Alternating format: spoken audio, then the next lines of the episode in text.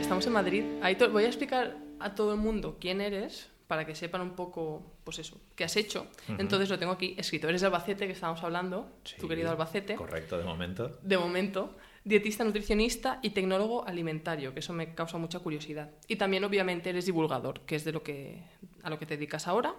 Y colaboras con Radio Nacional de España, Televisión Española, bastantes medios. Has hecho una TED Talk, que es un TED es una organización que hace em, conferencias, charlas y la escuela online, muy famosa.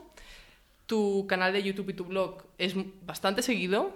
Es mi, diet- mi dieta ya no cojea. Mi dieta ya no cojea es el segundo libro. Mi dieta cojea, Mi dieta cojea. que es el primer libro, Ahí está. rojo, y después tienes Mi dieta ya no cojea, verde.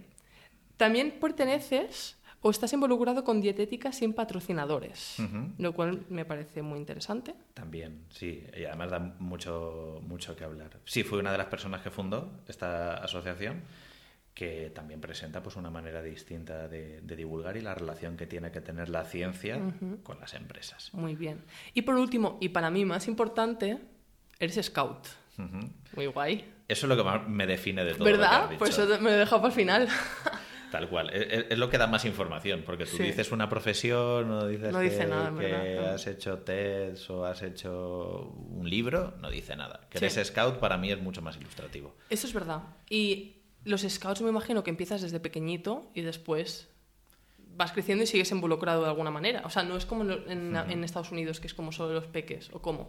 No, bueno, en Estados Unidos, eh, o la imagen esa que nos ha arrojado Hollywood es, es parecida. Eh, ¿Qué tenemos? Mm, Lo único, pues quizás una imagen un poco más paramilitar que nos ha hecho muchísimo daño a, a los scouts que estamos por lo general en Europa. Eh, mi asociación concretamente pues es una, una entidad que es más plural, que nos dedicamos mucho a los proyectos sociales, que educamos por la igualdad y que por lo tanto no hay Girls Scouts ni Boy Scouts Sois scouts. somos scouts y, Qué guay. y punto y que obviamente pues sí que a mí me ha ayudado muchísimo en, en todo este camino primeramente siendo un joven que recibía educación no formal y luego cuando terminé mi etapa de educando pudiéndome dedicar al voluntariado pues con mis amigos de toda la vida y también pues con chavales que ves con, con mucha recurrencia Qué no es algo suelto no es como Claro, ir a una claro. ludoteca Claro, es como son son años fam- es gente que es pues eso, que es recurrente allí, pero eso es en Albacete. O sea, Sí. me imagino que te desplazas allí y vas haciendo cuando puedes, ¿no? Sí, hay, hay grupos scout en todo, en, en muchísimas localidades de, de España y en casi todos los países del mundo. Yo empecé en, Albacete, obviamente, donde tuve toda mi infancia y adolescencia.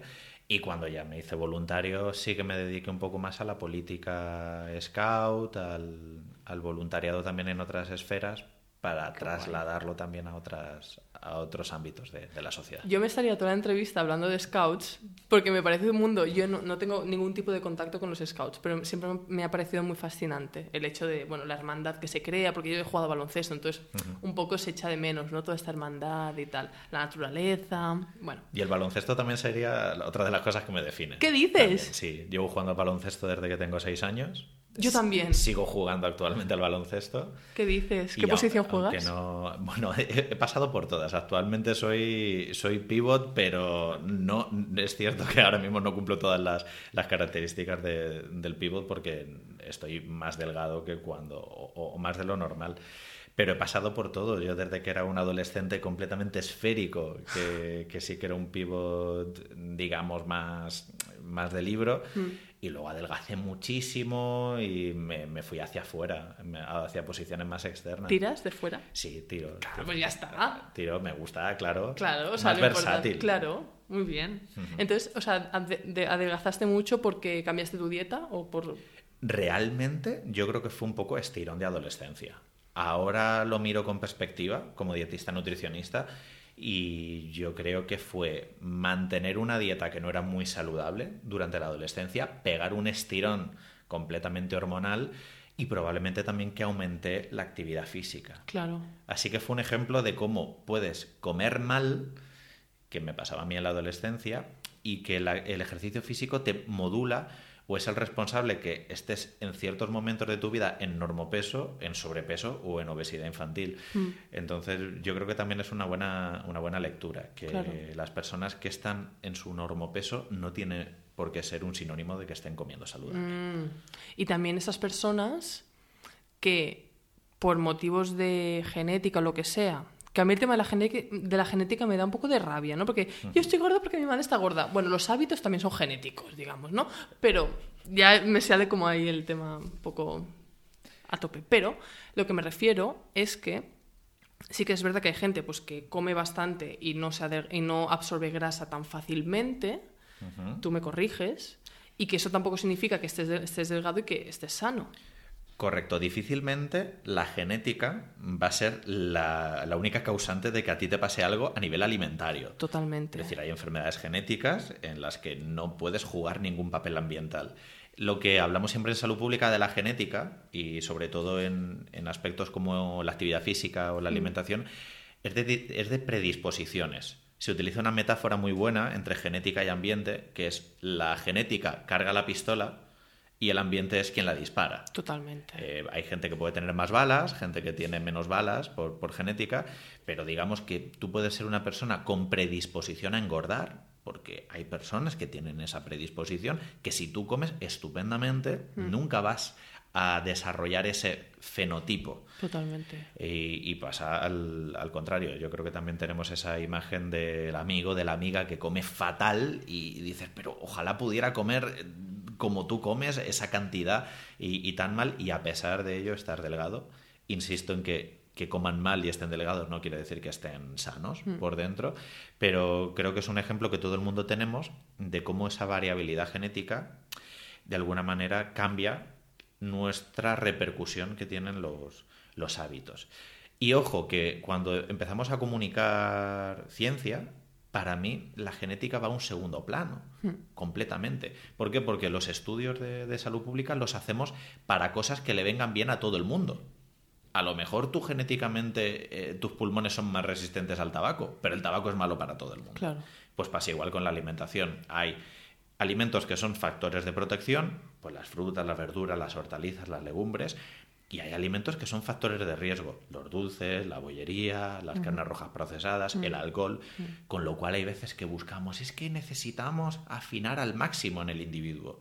Eso quizá en consulta, pero si estamos comunicando ciencia y comunicando salud, yo no necesito mucha más precisión porque sé lo que le viene bien a toda la población. Totalmente. O sea, también sabes que para que crezca una planta le tienes que poner agua y no alcohol. Quiero decir, es un poco lo mismo, ¿no? O sea, le das agua a la planta, pero le das Coca-Cola a tu hijo. Es que no tiene sentido.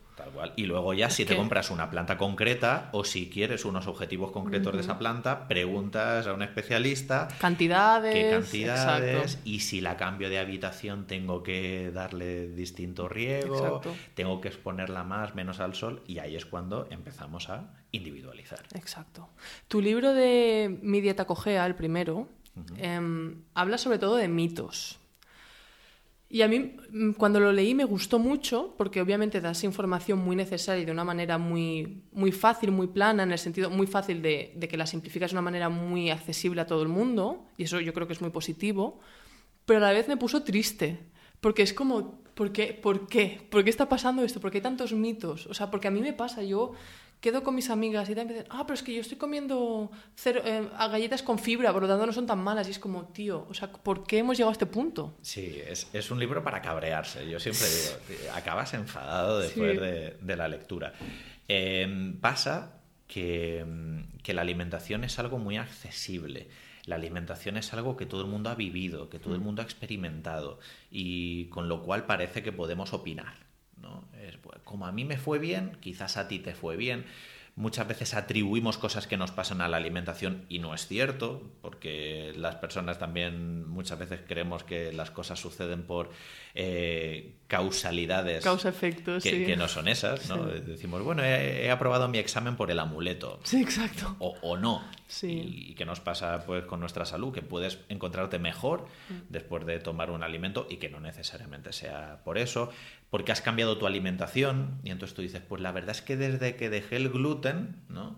Me encuentro mucho mejor. Eh, sí, puede ser es posible que a ti te sentase mal el gluten, pero a lo mejor lo que has dejado de tomar han sido eh, bollos, panteras rosas, fosquitos y un montón de bollería y no te sentaba mal el gluten. A lo mejor lo que te sentaba mal era la bollería.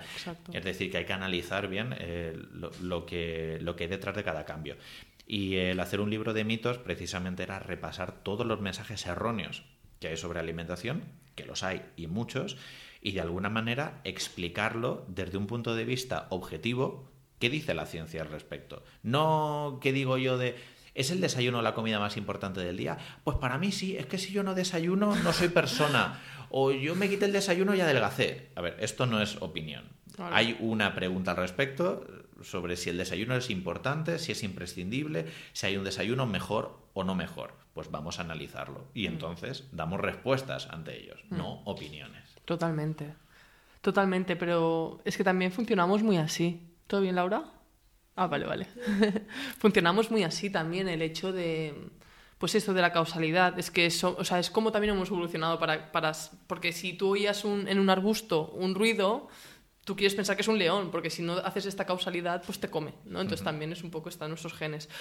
Em, a mí me gustaría, yo soy vegana, entonces no sé si, bueno, es bastante común que para la gente que come de una manera no tan tradicional a la que es extendida ahora, a mí me llegan titulares en WhatsApp de mis amigos, comer un huevo al día, tal, comer no sé qué, claro, es el poder de los titulares. Entonces, a mí me gustaría que comentases también pues, el papel que tienen los medios de comunicación en quizá arraigar estos mitos en la sociedad. No sé qué tienes que decir a eso. Tienen un gran papel, de hecho son los, los mayores responsables. Ahora medios y digamos toda la inmediatez que tenemos en la comunicación, en la cual cada vez es más personalizada y con lo cual bebemos los mitos más personalizados para nosotros mismos. Pasa en política que se polarizan las redes sociales en política. ¿Por qué? Pues porque tanto en Twitter, en Facebook, en Instagram la gente está mm, leyendo no solo las noticias que les interesan con lo cual te enrocas y te refuerzas,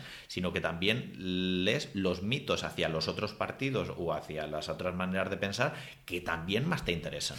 Como tú quieres reafirmarte en eso, lo compartes con tu círculo más, más cercano y entonces pues mm, tenemos una sociedad todavía más polarizada en las formas de pensar. Y parece que cuesta ¿no? cambiar de pensamiento, aprender. Esto ha pasado con las formas de alimentarse distintas a las normativas, como puede ser una dieta vegetariana, una dieta vegana, o personas que quieren cambiar su consumo mm, por otros motivos. Mm. A lo mejor hay gente que no quiere consumir de ciertas marcas o de ciertas... productos locales. O... Eso es. Mm. Algunos patrones de consumo concreto, más tradicionales o de apoyo a su tejido socioeconómico más cercano. Y, ante ese comportamiento que es un poco disidente frente a la norma, parece que hay que protegerlo. E, esto en, la última charla yo lo bautizaba como la dietarquía, que es como que hay una dieta imperante que se ha creado como un constructo social. Y entonces si alguien se sale de ese patrón, parece que es el que lo está haciendo mal. Si dejar de comer carne, Em, parece que puedes entrar en peligro. Cuando esta frase, dejar de comer carne, ya nos está dando mucha información de cómo nuestro patrón. Dejar de comer carne, porque ya se presupone que comes carne, o se presupone que hay que comer carne.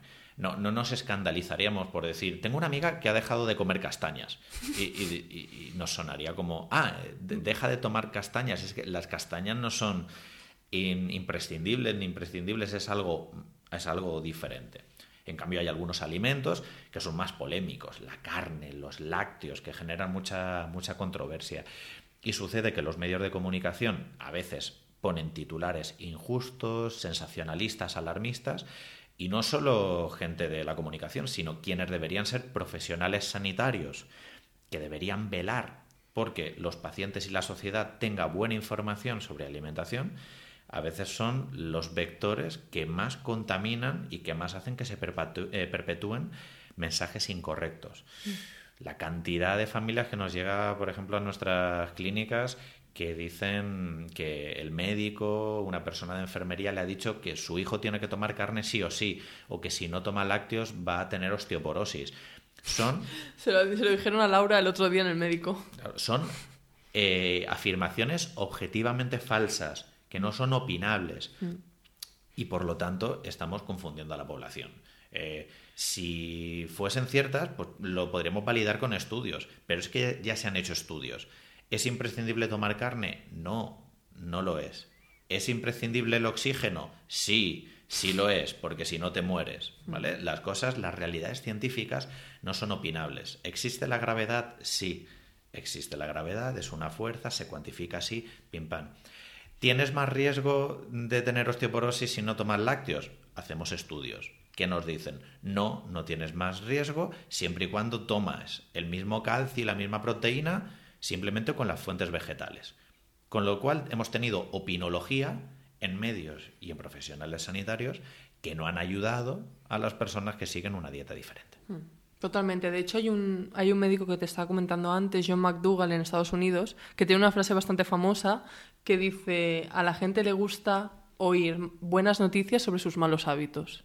Sí, que parece. Eh, hemos tenido noticias recientes que decían tomarse un gin tonic o tomarse una copa de vino es como hacer una hora de gimnasia. Ya está, titulares. Es algo que el sentido común, el sentido común nos dice que no va a ser cierto. Que tomarte un vaso de un tóxico como el alcohol equivale a una actividad física que es un comportamiento completamente diferente, con lo cual no puede haber esa equivalencia y que va a ser positivo. Y, la gente ve eso y seguro que lo rula por WhatsApp. Mm. Y, que contento lo pondrá en su grupo de pues nos echamos un gin tónico, nos echamos una. Porque a veces, efectivamente, queremos reafirmarnos en nuestros malos hábitos. Es cómodo.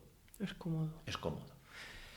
¿Cómo empezaste tú a meterte en este, en este, no quiero llamarle guerra, porque tampoco es una guerra, en este camino de, divulgar y, y, de romper algunos moldes? O sea, ¿cómo fue el, no sé si fue un momento, hablando de causalidad, que digas, ostras, ese momento un poco me cambió, o una noticia que a ti te escandalizó, o simplemente fue un proceso que fuiste viendo poco a poco. ¿Cómo fue? Pues mm, yo sí que lo atribuyo a un momento concreto. Y es, yo cuando terminé la primera carrera, nutrición humana y dietética, mm, digamos, pues en ese momento has bebido todo en la universidad, te crees que tienes las respuestas a todo, porque claro, tengo una carrera universitaria, me han enseñado a ejercer así con lo cual todo lo que he aprendido tiene que ser cierto.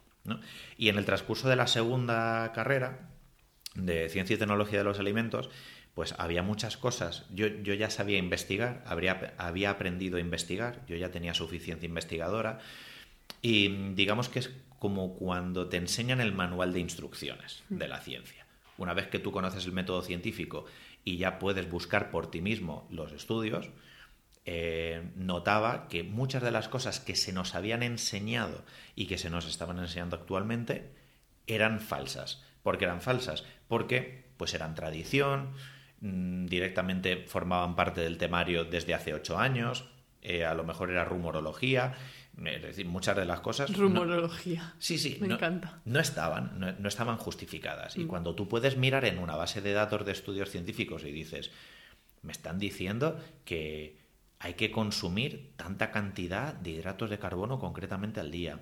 Me han enseñado que tengo que desayunar galletas.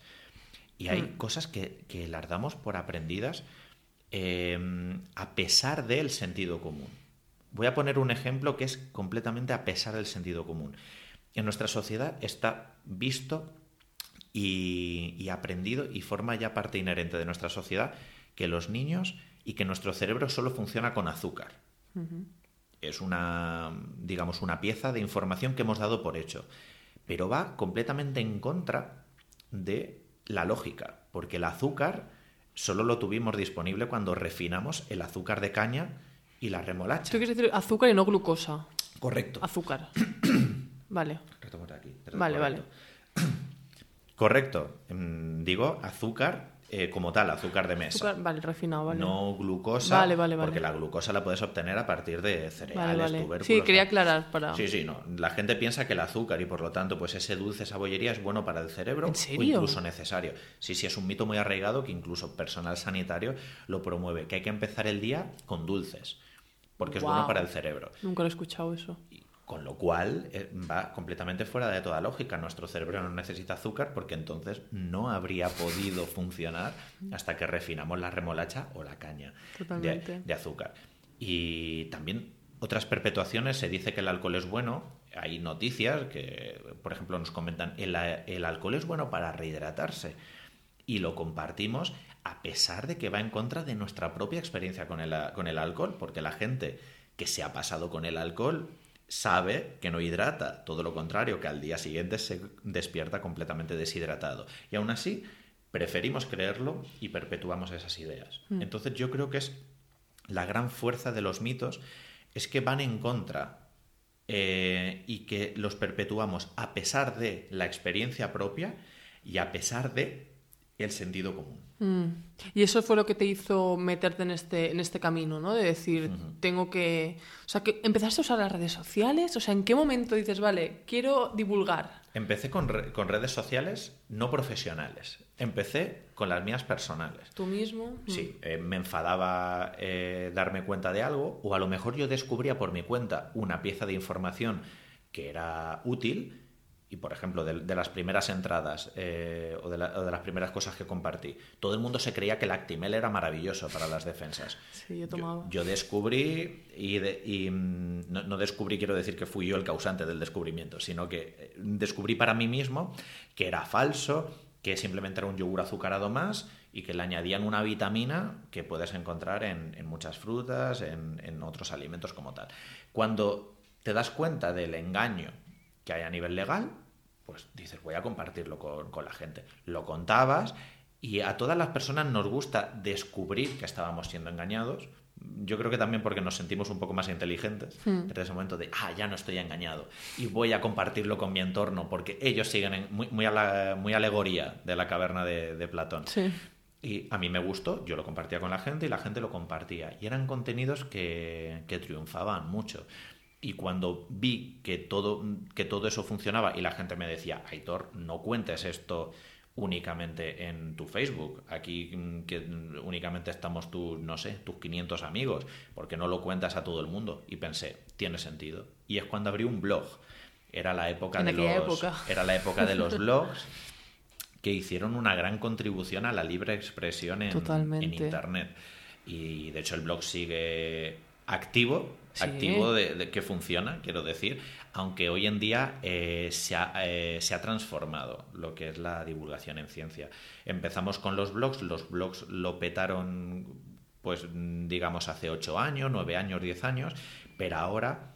Eh, no hay divulgación en el propio blog. La divulgación tiene que estar presente en la red social y son las redes sociales las que lleva a la gente al contenido, a la noticia, mm. al original.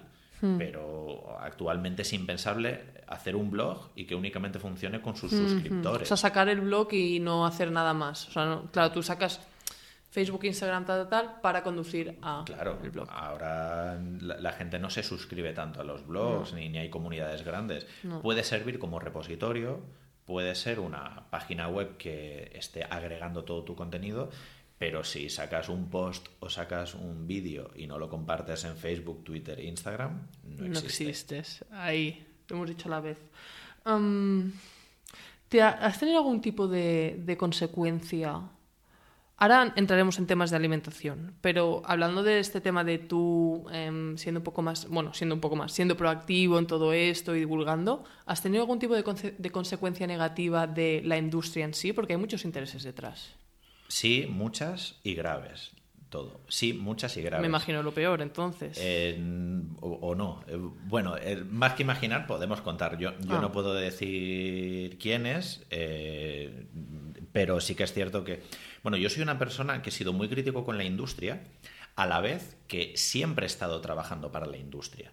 Con lo cual, yo creo que a veces se crean falsas dicotomías y la gente dice, tú eres una antiindustria. Digo, no, perdona, yo llevo trabajando para la industria alimentaria desde casi mis inicios. Lo que yo he criticado siempre han sido prácticas poco éticas de la industria. Yo actualmente trabajo para la industria. Llevo trabajando para cadenas de distribución, para eh, sanidad privada, sanidad pública, eh, universidades, entidades, mucho tiempo.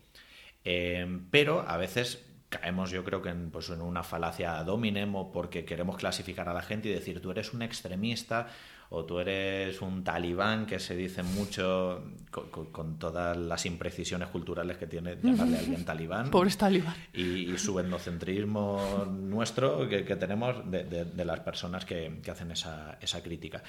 La cuestión es que a veces parece que tienes que estar o contra la industria o, o a favor de la industria, y no es así. Yo siempre he sido crítico con la industria, a la vez que siempre he estado cobrando de la industria. Mm. Dentro de esos momentos, las peores consecuencias que he tenido ha sido eh, por criticar a industria alimentaria, algunas marcas, algunas universidades y sus praxis y algunos medios de comunicación. Consecuencias derivadas de ello y que a nadie le tiene que sorprender, porque el mundo funciona así, me han despedido de trabajos por criticar eh, algunas temáticas, me han amenazado a mi propia integridad física y también a la de las personas de mi, de mi alrededor, me han echado de congresos, me han eh, tirado de algunas programaciones pues de, de conferencias, de másters y demás, y también me han amenazado siempre pues, con denuncias y demás. ¿Y cómo, cómo duermes por la noche? Duermo bien porque, eh, o sea, no duermo preocupado. Eh, que, nadie, esto ha podido quedar muy, muy serio. La, última parte, como eh, Aitor va cruzando siempre los pasos de cebra y mira dos veces. mirando, mirando las, las, macetas a ver si caen. Pero no me refiero de, de, preocupado, sino de tranquilo. Sí, yo duermo con la conciencia muy tranquila. Primero, porque todas las críticas que he hecho siempre en la industria creo que han sido justificadas y pertinentes. Es decir, que yo no me he metido con una empresa de gominolas al azar porque me quería reír de uno de sus productos concretos. No, me he metido con cosas que creía que eran prioritarias mm. en ciertos momentos. Cuando se ha mentido sobre el consumo de refrescos azucarados, cuando hemos visto que entidades de nutrición han promocionado guías alimentarias completamente falsas e injustificadas. Es decir, cuando se ha estado engañando a la población de manera sistemática, poniendo en riesgo su salud. Mm. Porque que a ti te digan que los refrescos son saludables, pone en riesgo la salud de mucha gente. Totalmente. desde ese punto de vista he dormido tranquilo, porque mis críticas siempre han sido, creo, rigurosas y justificadas y prioritarias. Y por otro lado, porque el trabajo que yo siempre he hecho en el seno de la industria, creo que lo he hecho con unos estándares en el que siempre ha contribuido al bienestar de la sociedad sí he trabajado para empresas privadas, pero no para promocionar un alimento que sea malsano, no para promocionar un modelo de negocio que lo vea poco ético, sino que siempre eh, hago un balance. Y, y, también he conseguido conquistas desde el punto de vista de, oye, me querías contratar para esta colaboración o me querías contratar para este programa y yo no solo voy a aparecer, sino que voy a intentar que sea un poco más saludable, más sostenible y darte otra visión. Que yo mm. creo que muchas veces los científicos y los sanitarios nos prestamos simplemente a hablar. De, oye, estamos haciendo un documental un reportaje sobre el consumo de cereales. Mm. Eh, necesitamos un nutricionista que hable. ¿Te mm. prestas? Y digo, sí, me presto para hablar e incluso si quieres te asesoro sobre el contenido porque creo que lo tenías mal enfocado. Y, yo creo que esa es eh, una contribución que tenemos que hacer las personas que hemos investigado, que somos sanitarios, pero que también comunicamos ciencia, porque tenemos la visión global de todo ello. Totalmente. Qué importante. Quiero hablar de algunos alimentos. Ya sé que bueno, lo has repetido mucho y de hecho yo animo a mucha gente, pondré algunas de tus conferencias, etcétera, en las notas del episodio para que la gente pueda ir y porque ahí sí que hablas de nutrición más profundamente, pero quiero hablar de algunos alimentos para que nos expliques un poco la ciencia más actual o, tu opinión en este, en este caso. Y has comentado los lácteos, entonces explícanos un poco el papel de los lácteos sobre la salud del ser humano. Los lácteos son un grupo de alimentos más. Podríamos hablar de los lácteos, pero podríamos hablar de los frutos secos. El, el problema de los lácteos es que se han convertido en un campo de batalla de intereses que parece que estás o a favor de los lácteos o en contra de los lácteos.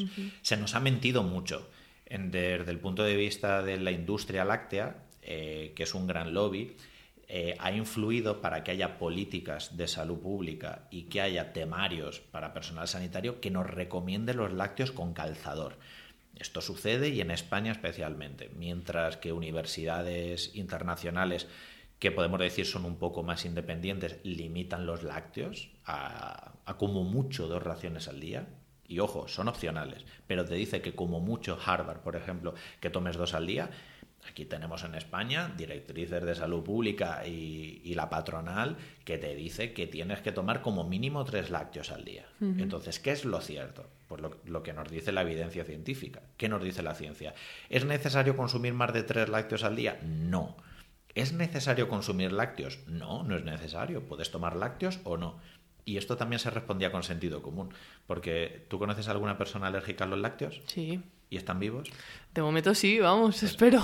A eso me refiero. Es decir, hay sanitarios que se contradicen a, sí mismos. Que viene una familia alérgica a los lácteos, le da una serie de recomendaciones, y la siguiente familia que le viene, que no toma lácteos por decisión propia, le dice que no. Ya. Que tiene que tomar lácteos. Contradicciones. Ya. Entonces, em, yo, como he dicho, no tomo nada animal. Entonces, a mí me gusta, o sea, yo, a mí me encanta hablar de nutrición y que se presenten ideas que no, que no son las que yo a lo mejor creo o lo que sea para un poco hacer un check sobre lo que mis decisiones. Entonces, ¿los lácteos promueven la salud?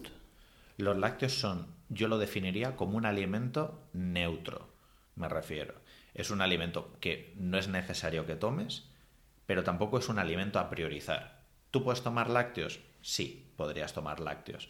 Ahora, ¿cuándo empieza a haber problemas? Cuando tomas demasiados lácteos que no te permiten que haya otros alimentos.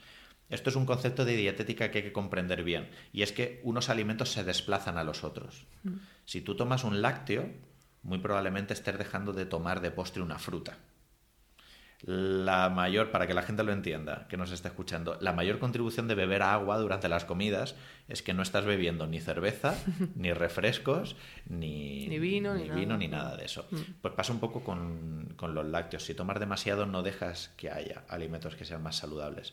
Es decir, yo actualmente los lácteos, según todos los datos que tenemos, no creo que haya que, no creo que, haya que fomentarlos. En todo caso, creo que habría que limitarlos y dejarle muy claro a la gente que son completamente opcionales, que no pasa nada porque no tomes lácteos, porque hay mucho consumo mantenido de gente que lo toma porque piensa que tiene que. ¿Cuánta gente toma por la mañana un vaso de leche porque cree que tiene que tomar un vaso de leche? Mm. Si la gente tuviese toda la información disponible, probablemente diría, oye, pues, pues yo no voy a tomar lácteos y en lugar de esto pues voy a tomar otros alimentos que nutricionalmente son equivalentes. Totalmente. Y si ya tenemos una visión más global y analizásemos eh, qué consecuencias éticas y qué consecuencias medioambientales tienen, pues probablemente no estaría justificado promocionar los lácteos y sí que lo estaría promocionar las legumbres o los frutos secos, porque no implicarían ese sufrimiento animal extra y medioambientalmente son mucho más sostenibles. Si yo, por lo tanto, fuese ministro de Sanidad o ministro de Agricultura, Alimentación, Pesca y tengo toda esta información y tengo que hacer una campaña, ¿qué hago? ¿Fomento los lácteos en España? No, probablemente fomentaría las legumbres, porque es un alimento más sostenible, más justo mm. y más saludable. Totalmente. Bueno, de hecho, no sé, no sé si conoces a... Hicieron un reportaje de National Geographic que de hecho se ha transformado en un libro ya hace bastantes años llamado Zonas Azules que son, bueno, o sea, exploran, fueron dos tíos que los contrató National Geographic y lo que querían era explorar las zonas del mundo con más población eh, centenaria. Y ya no solo gente, porque claro, gente es muy aleatorio, ¿no? A lo mejor hay alguien aquí en Madrid que es centenario, pero poblaciones. En Japón. Okinawa, Costa Rica, eh, California, Yorba Linda, que es una comunidad de allí, y creo que era una en, Sardeña o por ahí, por, el sur de Europa, etc. Bueno, y esas personas, la mayoría, o sea, no toman lácteos. Quiero decir que, siguiendo con tu punto, es que no son necesarios, porque precisamente la gente que vive más no toma. No estoy diciendo que viva más porque no toma. Correcto. sino que, es una característica común, como muchas otras. Es decir, de, de zonas semirurales, podríamos decir.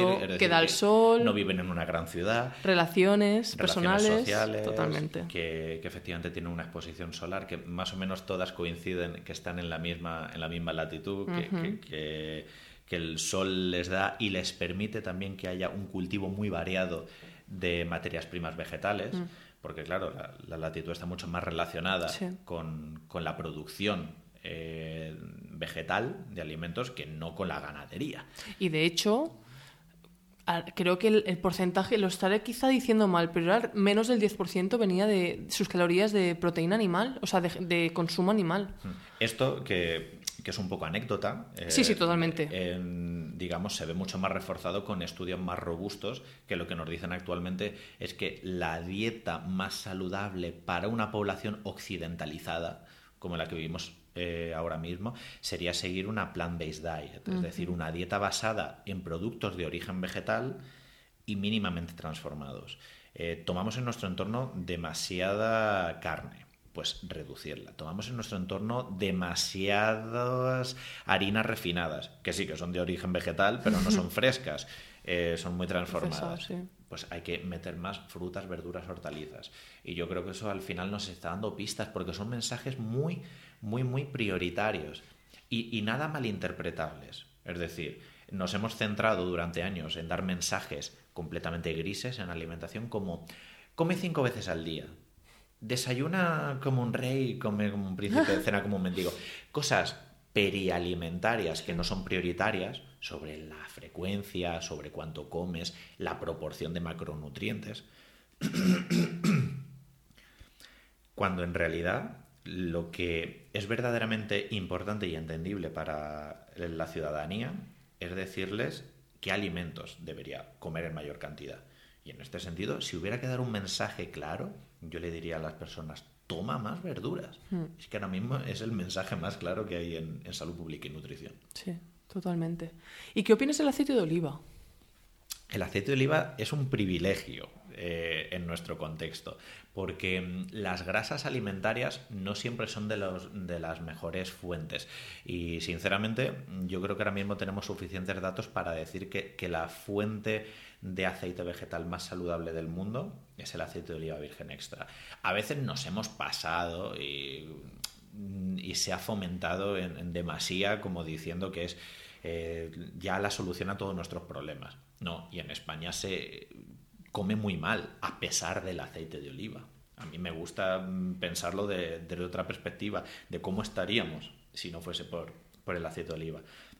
Pero considero que es un pilar fundamental de nuestra alimentación que nos pone las cosas cuesta abajo. Es que lo tenemos fácil en nuestro entorno. Tenemos una grasa vegetal de excelente calidad, tenemos unos cultivos vegetales y una heterogeneidad en, en materias primas vegetales buenísima cultura gastronómica completa. Lo tenemos todo cuesta abajo para seguir una buena alimentación. ¿Cuál es la pena? Que a pesar de ello, en las regiones de España se come mal porque nos han invadido productos ultraprocesados que no son los más saludables. Hmm.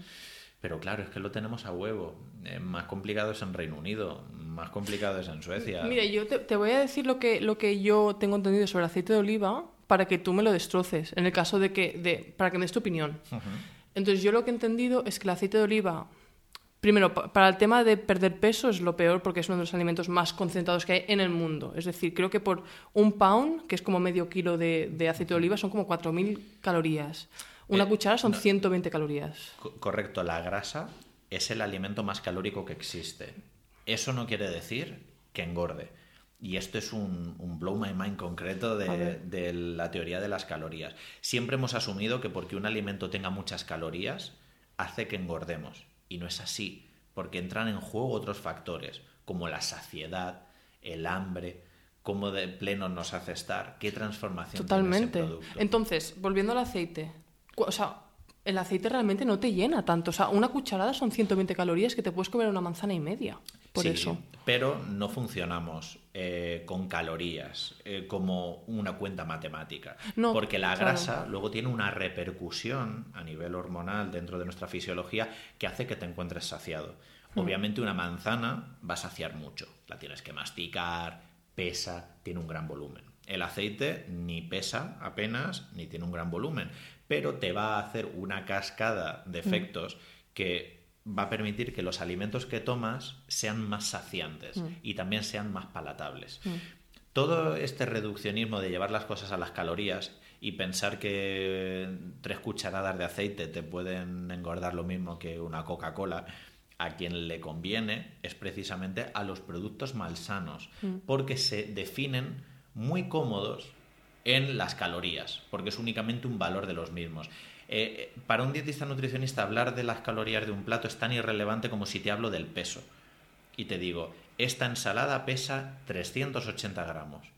Y también puede pesar 380 gramos un filete con patatas fritas. Es completamente irrelevante. Solo hablamos del valor calórico, de cuánta energía te da, pero no de qué efectos va a tener en tu organismo. Totalmente. A un poco de debate aquí. Entonces, claro, el tema del aceite de oliva.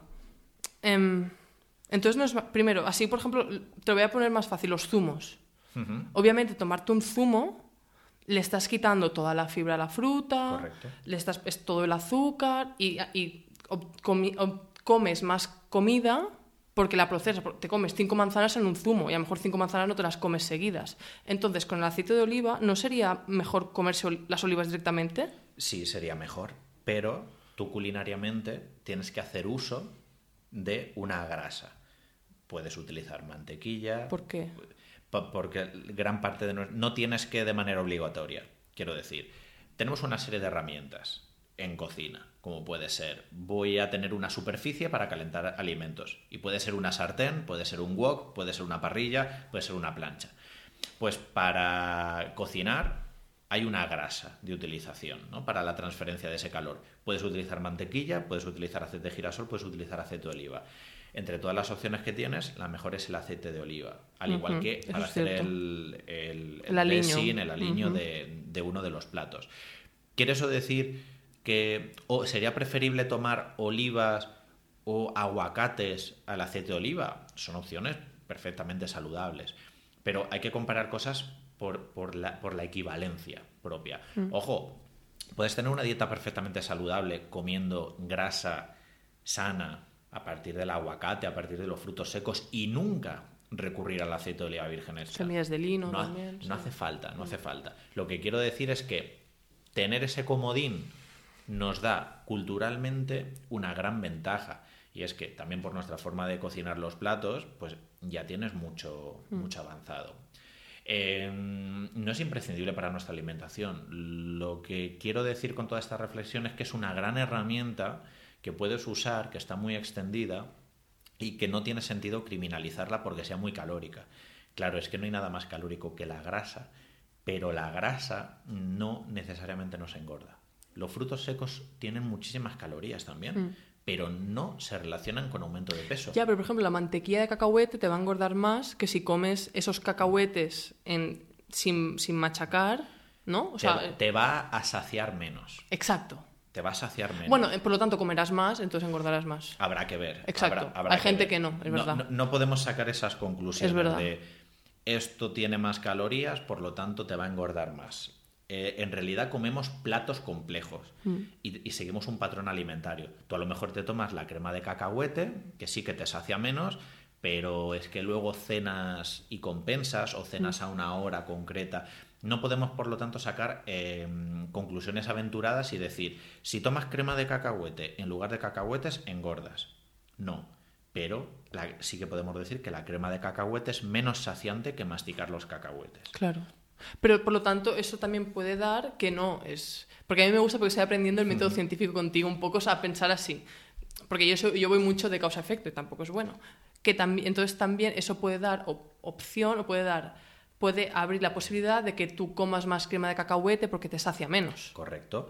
Te es más fácil pasarte con una crema, de cacahuete que masticando cacahuetes. Exacto. También es más fácil que acabes tomando más calorías y más energía y más azúcar propio de la fruta con un zumo de naranja que con naranjas. Y lo mismo con las olivas. Sí, pero el uso que haces del aceite de oliva es controlado.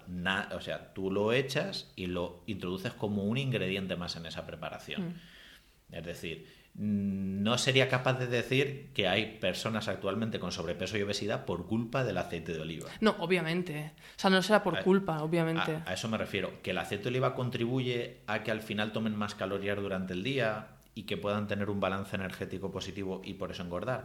Sí, pero el sobrepeso y la obesidad suele deberse a un problema que tú estás comiendo más de lo que gastas pero por varios motivos. Totalmente, sí. Hormonales, por tu hábito. Es decir, yo miraría, ¿qué está haciendo que tú comas más? Mm. No es el aceite de oliva. a lo mejor lo está haciendo que llegas a casa tarde y te predispone y te acabas haciendo un bocadillo o te acabas haciendo un plato de pasta. Totalmente. Hay que ver ahí cuáles son los responsables causales de cada una de las O sea, cosas. también hay estudios sobre el aceite de oliva y yo sin saber nada de estudios, ¿eh? Pues claro, yo un poco también peco de, de lo que te estaba comentando en el otro lado, que es como peco de, ah, esto tal, esto es malo, tal, y tampoco tiene que ser así porque también hay estudios de muchos bandos. Claro, a- a- hay que ser importante analizar cuál es la crítica y mm, no está completamente justificado, es que es infundado decir que ah, este alimento tiene muchas calorías, por lo tanto te va a engordar. No hay nada más calórico que el aceite de oliva, no hay nada más calórico que un aceite, porque a nivel de densidad energética es lo más denso. Pero eso también nos lleva a la falsa, al otro falso extremo de pues los alimentos poco calóricos ayudarán a adelgazar.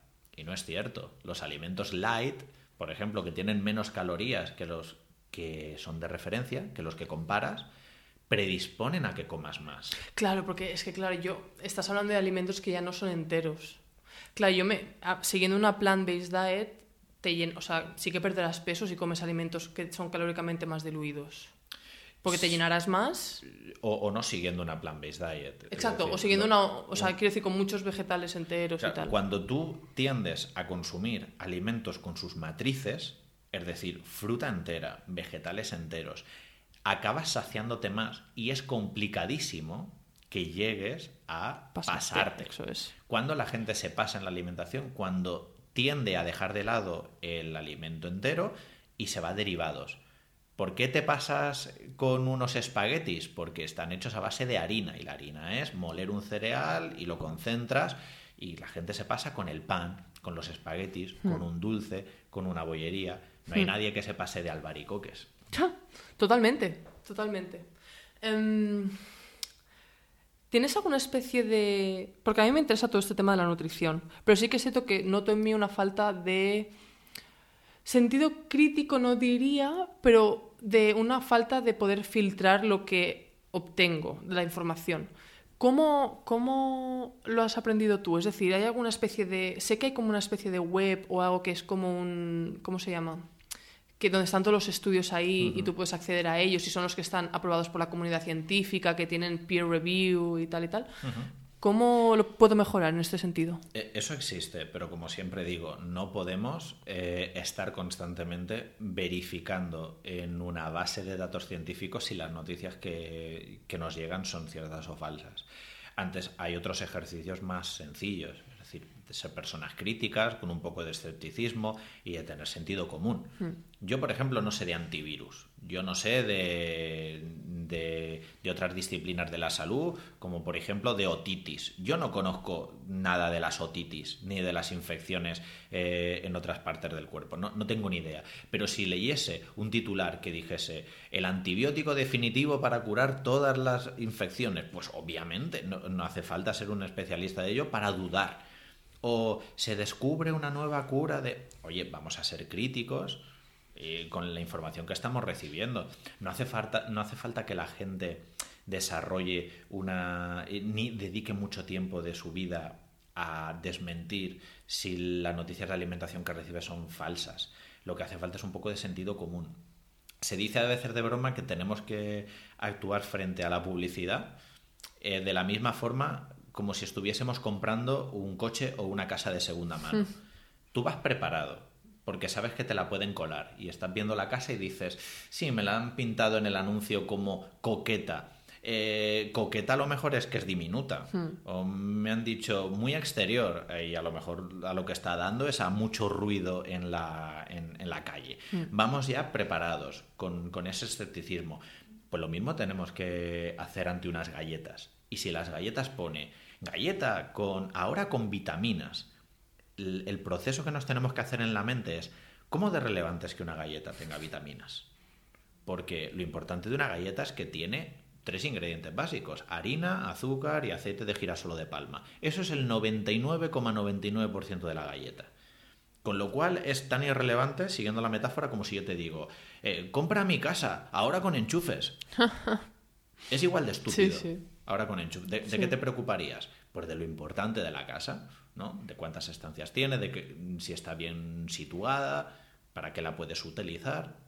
Pero, Aitor, ¿no es de sentido común comer alimentos que, donde no haya etiquetado, donde no haya publicidad? Así, es que realmente es los que, son alimentos que salen de la tierra. Es, es de sentido común si te paras a reflexionar sobre ello, como, como estamos haciendo ahora. Porque cuando hemos hablado, por ejemplo, que vienen en una matriz, los masticas, te llenan más y por lo tanto no te pasas, la gente que nos está escuchando habrá dicho todo el sentido del mundo. Nunca me había parado a pensar en ello. Pero es que eh, la impulsividad y las decisiones alimentarias que tomamos no las hacemos por sentido común, las hacemos muchas veces por tradición. ¿Por qué la gente, hablando del sentido común, por qué la gente desayuna arroz inflado con chocolate?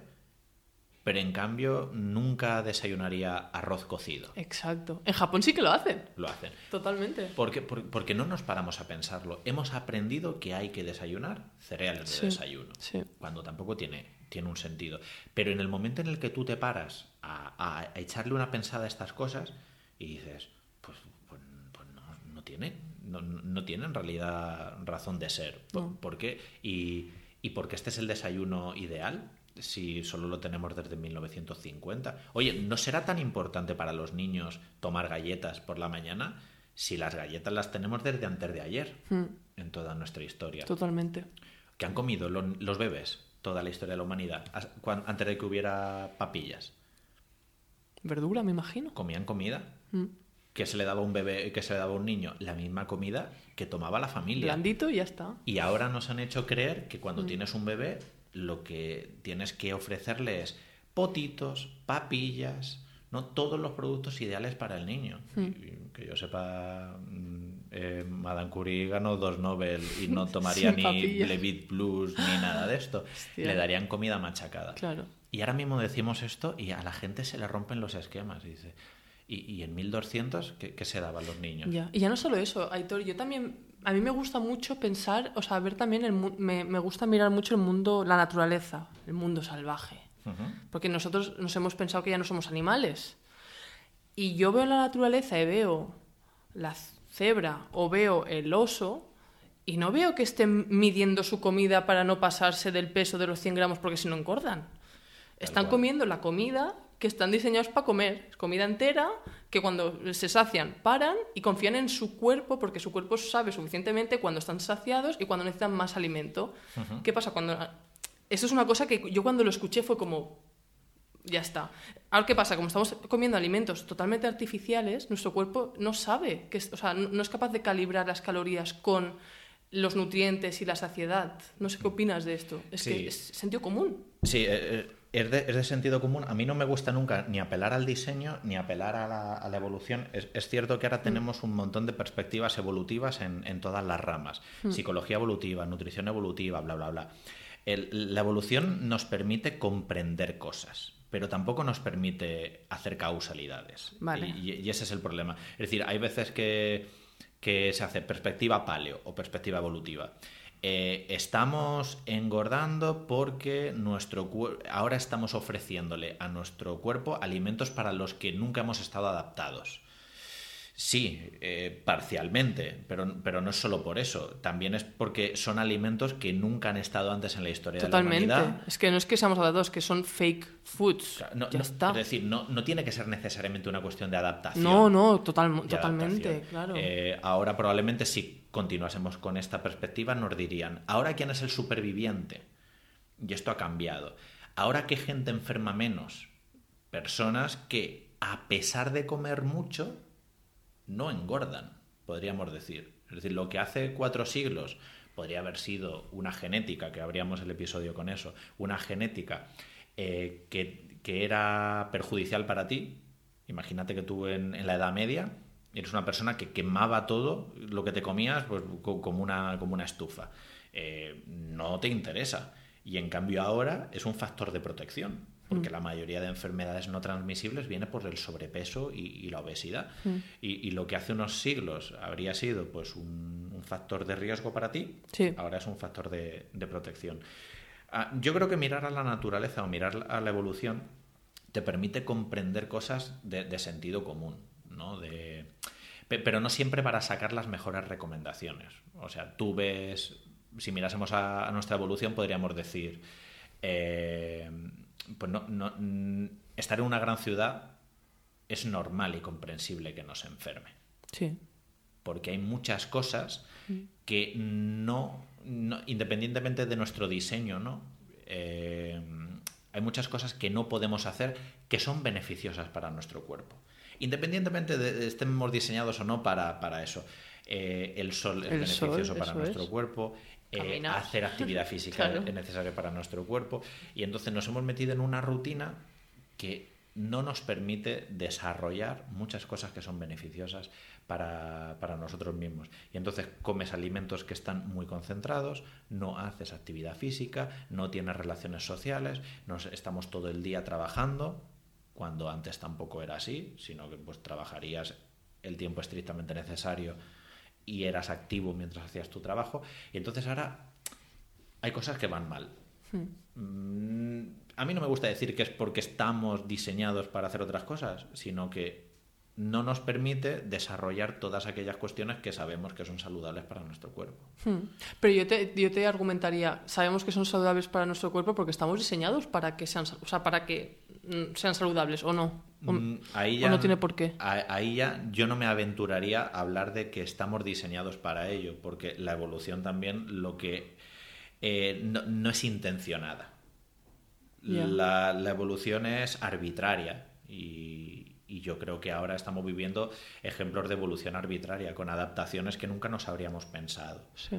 ¿no? Es decir, mm, ahora a lo mejor la gente que tiene más probabilidades de, de procrear, por dar una perspectiva evolutiva, no son las que más eh, interesan a la especie, por ejemplo. Y, hay estudios, por ejemplo, que, que muestran que eh, a lo mejor actualmente quien tiene más poder adquisitivo o, tiene más más conocimientos y mayor nivel socioeconómico no es quien más procrea necesariamente y, y estamos teniendo una perpetuación de la especie de personas mm, Es verdad, eso es cierto. No lo había pensado nunca. y, y- y es una consecuencia social Sí.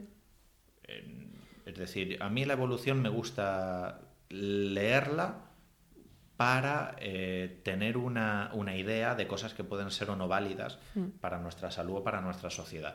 Pero no, como esto es así la evolución, necesariamente tiene que ser mejor. En el caso de la alimentación, ahora tenemos alimentos que son maravillosos, nuevos y a los que nuestro cuerpo pues, nunca ha estado o no eh, adaptado, porque nunca ha estado a- a lo largo de la humanidad. Obviamente, y es de sentido común, que si le damos a nuestro cuerpo los alimentos que han estado presentes durante toda nuestra historia, los va a aceptar mejor. Mm. Y ya, no los solo, que y- no. y ya no solo presente en nuestra historia, sino presente, o sea, en el planeta. Quiero decir, ya no es nuestra historia o no, sino es los que están, sí, del planeta, que salen de, de- en el planeta y los puedes encontrar caminando por el bosque. Sí, en sus modalidades. Exacto. Tiene sentido Y- que te siente mejor una remolacha que no refinar varias remolachas y tomarte azúcar de esas remolachas. Vale, te voy a hacer un par de preguntas más, una muy cortita y, y ya te dejo ir. Tengo un- una, una, va, una más. ¿Qué opinas sobre la moderación? La moderación es una palabra que en nuestro entorno casa perfectamente con, con todos los mensajes que tenemos. De, de hacer de todo un poco, de comer de todo un- en moderación. Y yo quiero pensar que todos los sanitarios que han perpetuado la palabra moderación lo han hecho con muy buena intención, con muy muy buena intención de, oye, toma vino en moderación, toma galletas en moderación, no te pases. en moderación No, antes. no nos pasemos con nada. Exacto. Ahí está. Entonces yo creo que se hace con muy buena intención. Eh, pero los mensajes no hay que darlos solo con buenas intenciones, también hay que dar aquellos mensajes que funcionan y son efectivos para la salud de la gente. Que sabemos que el mensaje de la moderación, cuando se ha arrojado en nuestro contexto actual, lo que ha hecho es interpretarse por la gente como un ala, viva la pepa. Y yo, claro, yo es que tomo de todo en moderación. Y la gente se piensa, pues que toma galletas en moderación, porque ¿cuándo es un exceso de galletas? ¿Cuándo? ¿Dos, cuatro, seis, ocho, dieciséis? No sé, yo de adolescente me tomaba 20. Pero, Yo también. Pero para mí nunca eso era un exceso de galletas, ni para mi madre, que es la que me crió. Nunca, nunca eso se percibió como un exceso de galletas. Era en moderación, porque, y hay gente que toma galletas tres veces al día. ¿Cuánto es moderación? Y hay gente que toma galletas una vez a la semana. ¿Cómo es posible dar un mensaje de salud pública en el que tomar algo una vez a la semana, galletas en moderación, o dos veces al día, 14 veces a la semana, sea aceptable. 14 veces más una conducta que otra, con lo cual es una nebulosa que no se puede interpretar bien y que no ha ayudado a perpetuar buenos hábitos. La pregunta es cuando la moderación es ¿cómo de enfermo y gordo quiero estar? ¿Dos veces, diez o veinte? Diez, pues dos veces a la semana. ¿Veinte? Pues Sí, sí. catorce. Ya está. Y también ha servido de excusa la moderación. Eh, yo le quiero dar la vuelta y que le sea útil a la población esa palabra. ¿Cómo creo que le puede ser útil? Alertando. Si yo te digo que la palabra moderación va siempre unida a alimentos malsanos, Ay, qué buena esa. te puede ayudar. ¿Yo te tengo que decir toma brócoli con moderación y con actividad física? No, No. eso no se Nunca me el pasaré con el brócoli. Nunca te pasarás con el brócoli. No hay nadie que esté ingresando por exceso de judías verdes. No los hay. Todo, todo aquel alimento o toda aquella conducta que te tengan que decir, ojo, hazlo en moderación, me parece que es una buena advertencia de que quizás no es tan saludable. Claro. Bebe en moderación, toma galletas en moderación, Café en moderación. refrescos en moderación. Totalmente. Entonces, yo saco una buena lectura y un aprendizaje para que al menos les sea útil a la gente Totalmente. y Em, que se queden con eso. Muy buena. Me- un, un último tema que quiero tocar. Hablaste en muchas de tus conferencias de, y lo has comentado aquí, que lo más importante es lo que no comes, no lo que comes. Entonces, Aitor Sánchez, ¿qué es lo que tú no comes? ¿Cómo es tu dieta? Bueno, eh, lo, lo cuento a modo anécdota. Totalmente. es decir, porque Lo lo, que yo, para ti. lo que yo no coma no quiere decir que sea lo que no haya que comer para estar más sano. Muy ¿vale? bien. Eh, es decir, mis particularidades. Yo soy yo y mis circunstancias. Entonces no, no tiene por qué. Yo, por ejemplo, no como ni carne ni pescado porque he decidido no comer carne y pescado. ¿Vale? No porque sea malo para, para mi salud. Entonces, Aitor Sánchez no come carne y pescado porque no quiere cargarse a muchos animales de manera injustificada. Eso no quiere decir que sea una prioridad para la salud. Eh, luego hay otros alimentos que tomo en menos frecuencia y que también les recomendaría a la gente que tomase en menos frecuencia, como pueden ser, por ejemplo, los dulces, la bollería y las bebidas alcohólicas. Y, digo que las tomo con menos frecuencia porque eh, vivimos en una sociedad en la que creo que darle a la gente el mensaje de no comas nunca dulces, no comas nunca bollería o no consuman nunca una, una bebida alcohólica, lo que puede generarles más ansiedad. Ya, pero al final. O sea, totalmente. Y, y también es cierto que también, también va mucho con el, con el carácter de cada uno. Por ejemplo, yo soy de las personas que yo quiero. He dejado el dulce. Es una batalla que sigo batallando, pero yo no me conformo en comer pastel una vez a la semana. Yo no quiero comer dulce porque sé que es malo. Entonces yo entiendo que a la gente se le tiene que decir, ojo, si, si no quieres dejar el dulce, come con moderación o come menos. Yo lo entiendo porque no todo el mundo, a mí no me gusta el alcohol, yo no bebo, punto, fácil, lo he tenido fácil ahí. Pero eso no significa, pero es importante que se, que, y, no sé si qué opinas tú, que también que se le diga a la gente que es malo. Co- correcto, ahí, ahí era el matiz importante, porque eh, los dos mensajes son compatibles. Es decir, tú le puedes decir a la gente el alcohol es perjudicial, el alcohol no es recomendable y a la vez podemos tolerar que no pasa nada si esa persona se toma una copa al mes. Y es esto lo que muchas veces no nos dejan comunicar lo suficientemente bien. Es decir, yo no recomiendo las tartas porque no son saludables, pero puedo disfrutar y tomarme una muy buena tarta y no va a ser crucial en la vida de una persona tomarse una tarta de manera eventual. Y hay veces que parece que necesitas una coherencia de llevarla al extremo, que nos, nos exige muchas veces la sociedad de manera injusta, que es, ¿por qué estás tomando una tarta si tú no la recomiendas? Y digo, bueno, es que me estoy tomando hoy una tarta que efectivamente no recomiendo porque lo voy a hacer porque me apetece y porque lo hago de manera eventual. Y también porque también somos seres sociales, o sea, toda la comida es social. Y, y sin ninguna duda eh, es algo con lo que tenemos que convivir, es algo que tenemos que mantener siempre. Y este mensaje eh, solo se cuadra cuando pongo este ejemplo, el de, eh, que creo que ayuda a comprenderlo. El sedentarismo es perjudicial, lo sabemos. Sabemos que tener una vida activa es sano. Y nunca recomendaríamos a la gente que sea sedentaria. Ahora mismo estamos sentados grabando este podcast. eh, no pasa nada. Convivimos con que estamos grabando un podcast sentado. No vamos a fomentar sentarse más tiempo, pero convivimos perfectamente con la realidad de que a veces esto pasa. Pues lo mismo pasa con la alimentación. Nunca habría que promocionar alimentos malsanos. Hay que basar la alimentación y aumentar el número de, alimentos que sean saludables, pero también tenemos que encajar con completa normalidad el hecho de que a veces haya momentos de sedentarismo y también alimentos que sean malsanos. Sí, totalmente. Y me encanta. La última pregunta que te quiero hacer, así como para que le digas a la gente, último mensaje. Si alguien tuviese que cambiar, está viendo esta entrevista y dice, ostras, pues quizá el tema de la, alimentación, nutrición, es algo que quizá me tendría que poner en serio. ¿Cuál es el, cambio quizá que tú recomendarías? A lo mejor te estoy poniendo en un aprieto, no sé, tú me lo dices. ¿Cuál es el, primer cambio que pueden hacer que tendría un gran impacto en su salud? Cada persona tiene sus cambios, pero es cierto que a nivel poblacional tenemos muchas cosas que hacemos mal de manera conjunta. Yo en el segundo libro eh, le planteo a la gente que no solo haga sus cambios más pertinentes, sino también a la velocidad que ellos, que ellos quieran. Qué importante eso. ¿A qué, ¿A qué me refiero? Que analicemos importancia y frecuencia. Eh, si somos personas que cada día eh, tomamos bebidas alcohólicas o refrescos, es un alimento altamente impactante y que hacemos con mucha frecuencia. Quizás para esas personas eh, su camino para emprender una alimentación mejor es que el agua sea la, elección dentro de sus comidas. Eh, y a lo mejor hay gente que esto no mejora nada porque ya está tomando el agua.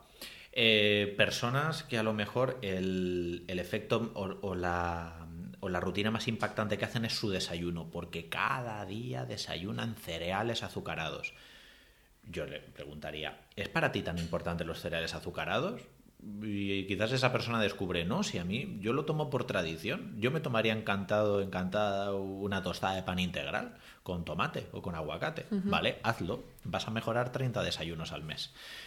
Es decir, yo creo que esas dos preguntas principales que se haga todo el mundo que nos escucha es qué estoy haciendo ahora mismo que sé que es perjudicial respecto a lo que hemos hablado y que no me importaría cambiar mm, así de manera progresiva. Y a lo mejor en tu caso es beber agua en las comidas, a lo mejor hay personas que se van con los amigos y se toman cuatro cañas porque no se la han planteado nunca. Y a lo mejor se pueden tomar la primera caña y luego tres sin Claro, alcohol. Cambiar el postre por una fruta. Bueno, que es lo que se dice en negocios, que es el- la regla del 80-20. O sea, el 80% de tus resultados vienen del 20% de tus acciones. Sí, Entonces, Pareto eso es. Entonces, muy bien. Sí. Aitor, A- muchas gracias. Aquello que no nos cueste trabajo, Exacto. aquello que estemos dispuestos a hacer ese cambio y mantenerlo de por vida. Totalmente. Yo soy más hardcore con esto, tengo que reconocerlo. Yo miro lo que, lo que me digo, vale, ¿con qué alimento no puedo vivir sin? Que me costaría mucho vivir. El dulce. Voy a dejar el dulce. Tal cual.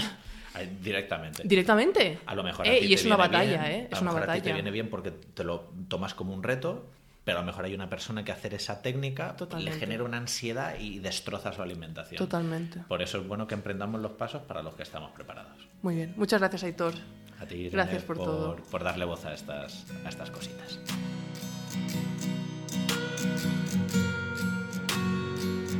Una última cosa antes de iros. Si queréis más información sobre el invitado de este episodio o queréis recuperar algunos de los libros o personas que se han mencionado en este episodio, podéis ir a mi web irenesango.com barra podcastmentores y ahí encontraréis las notas de cada episodio, incluido este. Y también os animo a que, si queréis, por supuesto, que os suscribáis al podcast porque así recibiréis notificaciones cada vez que cuelgo un nuevo episodio y también os los podéis descargar al teléfono, así los podéis escuchar sin internet, que eso siempre está muy bien. Y también estoy abierta a sugerencias, es decir, si alguien quiere que traiga el podcast a un invitado en específico, me lo podréis decir por Instagram, mi perfil es Irene Sango, y allí es donde estoy más activa y podéis conectar conmigo allí. Y nada más, esto es todo, gracias por la escucha y hasta la próxima.